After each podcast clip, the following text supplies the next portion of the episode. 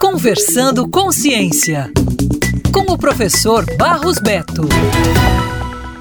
Estudos científicos estimam que hoje no mundo, em cada 45 partos, um deles é de uma criança que se encontra em algum nível do transtorno do espectro autista, TEA. Apesar do elevado número de casos, ainda não existe disponível um método exato de diagnóstico, prognóstico ou marcadores biológicos que possam predizer a condição.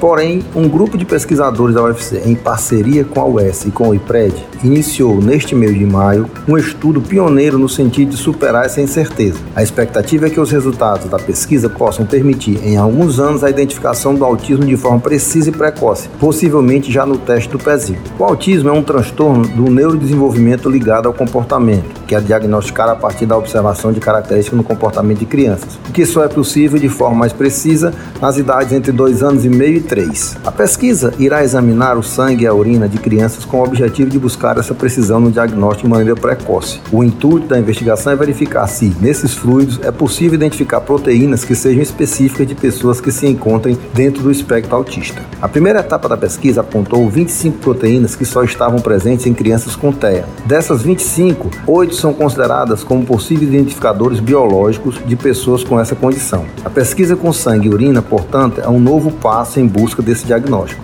Nessa etapa foram analisadas amostras de saliva de 75 crianças atendidas pelo IPRED, das quais 34 foram previamente diagnosticadas com TEA e outras 41 sem o transtorno. A única certeza que se tem sobre o autismo é que quanto mais precocemente se instala o tratamento, que é traduzido por estimulação, melhores serão os resultados. A criança não deixa de ser autista, porém ela poderá ter uma melhor qualidade de vida no futuro a partir de um acompanhamento ostensivo oriundo de um diagnóstico precoce. Isso é pesquisa, isso é ciência, não valorize sempre.